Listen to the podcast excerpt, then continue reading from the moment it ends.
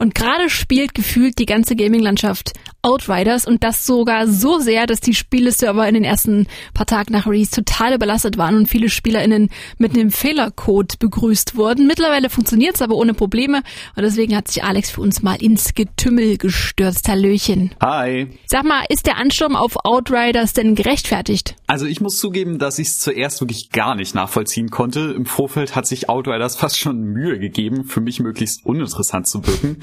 Es sah nämlich aus wie fast jeder einzelne Third-Person-Shooter, den ich so in den letzten Jahren gespielt habe. Mit einem Deckungssystem, Loot und einem Korb für bis zu drei Spieler oder halt auch alleine und so weiter und so fort. Außerdem sah das Setting und die Story nach ziemlich bedeutungsschwangerem Actiongehabe aus. Und das fand ich alles besonders schade, weil die Entwickler von People Can Fly eigentlich für spaßige, bunte und auch verrückte Actionabenteuer bekannt sind. Okay, aber soweit zu deinen Erwartungen, wie sah es denn dann aus, als du es tatsächlich gespielt hast? Also in der ersten Spielstunde schienen sich meine Erwartungen so ziemlich zu bestätigen. Es geht im Grunde darum, dass die Menschheit nach einem neuen Planeten sucht, weil sie die Erde durch Krieg, Industrie und Ausbeutung so ziemlich komplett kaputt gemacht haben. Deswegen landet eine Art Speertrupp auf dem fremden Planeten Enoch, um mal auszuchecken, ob der bewohnbar ist. Dazu gehört auch unser Charakter, den wir uns vorher im eher dürftigen Editor zusammengebastelt haben. Ist fast wie zu Hause. Genau, das macht mir Angst. Na, Boss? Riech bloß mal die Luft.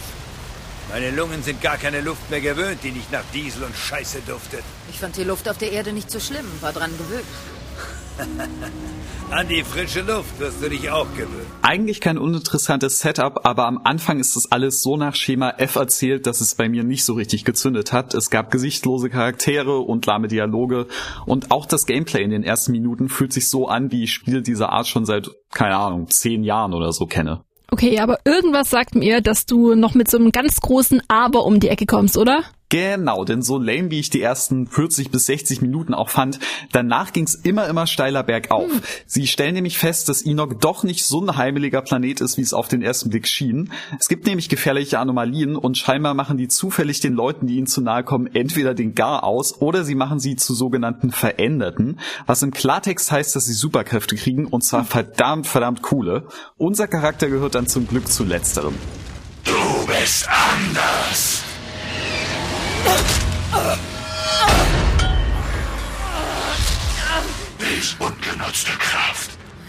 Verwirrung. Du willst Antworten. Egal, was du früher warst, jetzt bist du etwas Neues. Ein zweites Leben. Verschwende es nicht. Dann gibt's in der Geschichte einen Zeitsprung und siehe da, die Menschheit hat's mal wieder hingekriegt und auf Enoch passiert die gleiche Scheiße wie auf der Erde zuvor. Es herrscht nämlich Krieg. Hier beginnt dann auch das Gameplay eine 180-Grad-Wende zu machen und richtig, richtig cool zu werden. Man entscheidet sich für eine von vier Klassen und durch den Einsatz von den neuen Kräften, die man bekommt, wird aus einem lahmen Shooter ein echtes Actionfeuerwerk.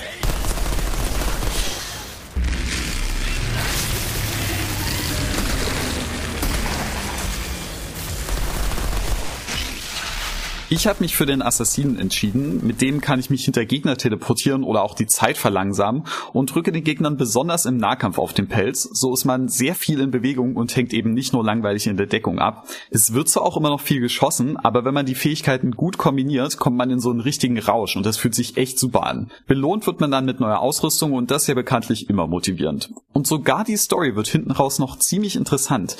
Die braucht zwar ein bisschen länger, um in die Gänge zu kommen als das Gameplay, trumpft dann aber auch tatsächlich mit ganz sympathischen Charakteren und sogar einer Prise Humor und Selbstironie auf. Und wieder hat sich Dabrowski übertroffen. Wow. mein Truck läuft nach all den Jahren ja noch. Ich musste die KI-Systeme entfernen und die Graphenzellen umgehen. Die Teile haben mich 20 Flaschen Wodka gekostet, aber jetzt säuft unser Baby alles. Diesel, Terpentin, sogar scheiß Kartoffeln, wenn wir die anbauen könnten. Hast du noch Mucke? Mucke? Wir haben ja nicht mal Elektronik. Keine Mucke, kein gar nichts. Aber wir werden das Schiff schon schaukeln. Aber sag mal, da ist es doch richtig schön, dass du dich getäuscht hast, oder? Auf jeden Fall. Outriders hat mir mal wieder eindeutig gezeigt, wie fehlgeleitet ich von Trailern sein kann. Was mich auch sehr überrascht ist, dass Outriders nicht in die gleiche Falle tappt wie Genrekollegen wie Anthem oder Destiny. Die dünnen nämlich ihre Storykampagne gern mal aus, um dann mehr Fokus aufs Endgame zu legen, also so immer wieder wiederholbarer Content, um bessere Ausrüstung zu farmen. Das wird mir aber oft ziemlich schnell langweilig.